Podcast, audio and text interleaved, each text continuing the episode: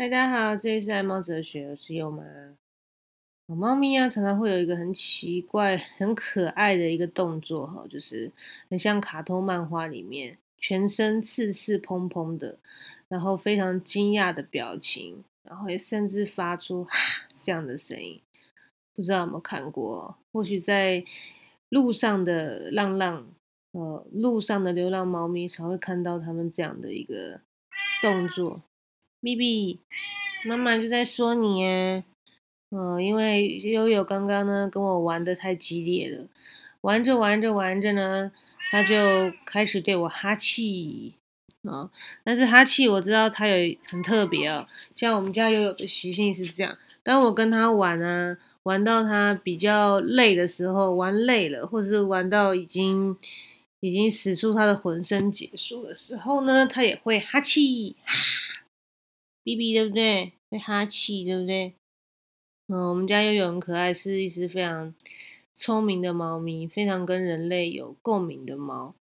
因为我把它当儿子养嘛，所以基本上我都觉得我讲的话，它应该百分之七十都听得懂。嗯，maybe 不能完全理解我们的意思啊，但是它可以知道我现在的一个状态啊，或是要它做什么，啊它是可以很清楚 get 到的。嗯，这就是我觉得养猫咪很特别的地方。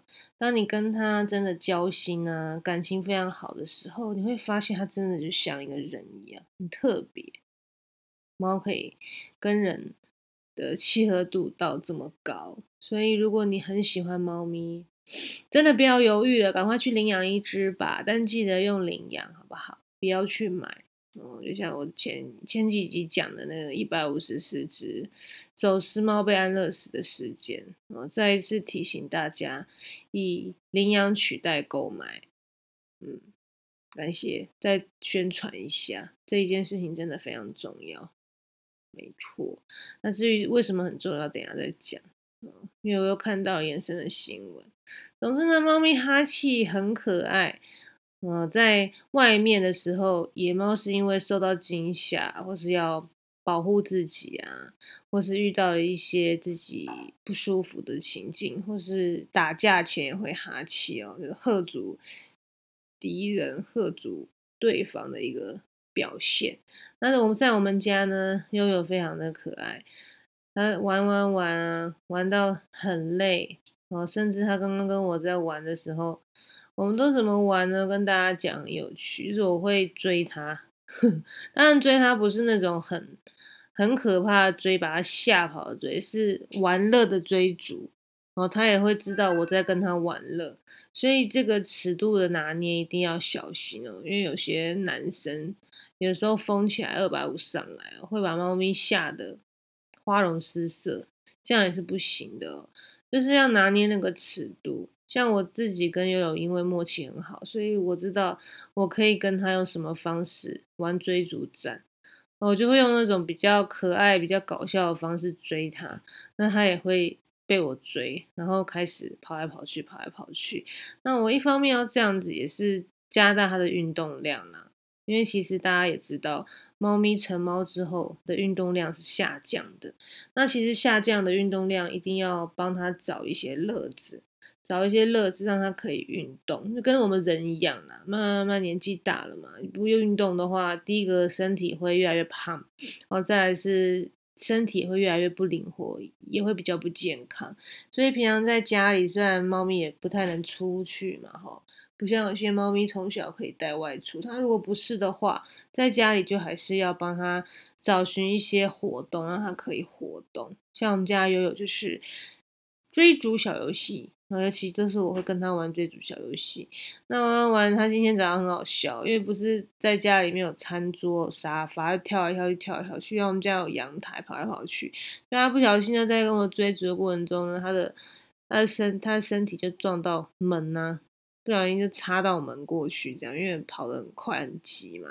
然后他又跳跳我我家的跳台，然后跳台又。跳台上我放一些可爱装饰小猪，又被那小猪撞到他的脚，然后他一跳到另外一个地方，开始就生气，就哈就很生气这样。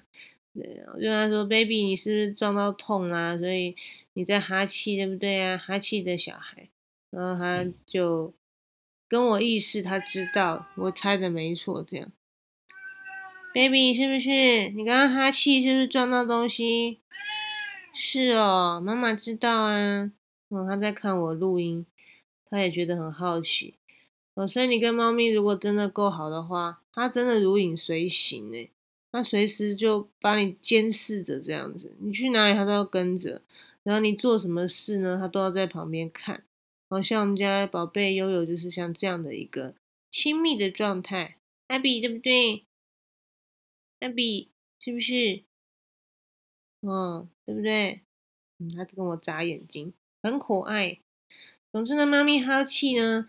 在家里面也是很可爱的一个样子啊，然后一直在叫我，又上来了，哎呀，好好好好好好，哎呀，OK，好好好，嗯，OK，嗯，我们家悠悠刚刚踩到我的键盘，我觉得很惊慌，嗯，总之呢，养猫咪就是有这么多有趣的事情，猫咪哈气游戏。嗯，但是也要注意哦，不能让他太常哈气，因为哈气这状态代表他在情绪跟状态上是亢奋的，也要小心。啊，再绕回来啊，后来看那个一百五十四只猫走失猫安乐死的新闻呢，我后续又看了一个很有趣的新闻啦，也不能也不知道真假啦，就是有一个爱猫人士，哈，就是在整件事情有参与的爱猫人士，他做了一个梦。他梦到那些猫咪呢，托梦给他，告诉他说，这一些一百五十四只走私猫的来源来由是什么？就是好像是住在桃园的一群不孝业者，他们为了要引进这一些走私猫公母哈，就是引进这些种猫，然后自己到台湾来做配种，所以呢。这整件事情的来由，就是因为一些自私人的贪欲啊，他为了用便宜的价格嘛，然后去自己做配种，然后配完种之后就把这些猫咪给处理掉。唉，这些事情真的是哦，看了觉得很难过，但是呢，也不知道该怎么办，因为很多人还是会看不到后面的这一些很可怕的故事，还是会去做购买。购买本身没有什么错。哦，我要再次强调，购买没有错误，你只是拿钱做价值的转换，这个本身是没有问题的。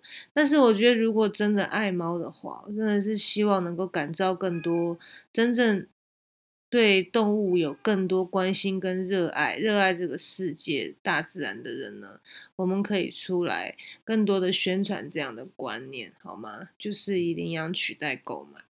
好，就是优妈一直在讲的。如果你没有这样的需求，啊，市场上没有人要去购买的话，就不会有人冒险或是钻法律漏洞去做这一些很可怕的事情，然后会伤害到很多无辜的生命。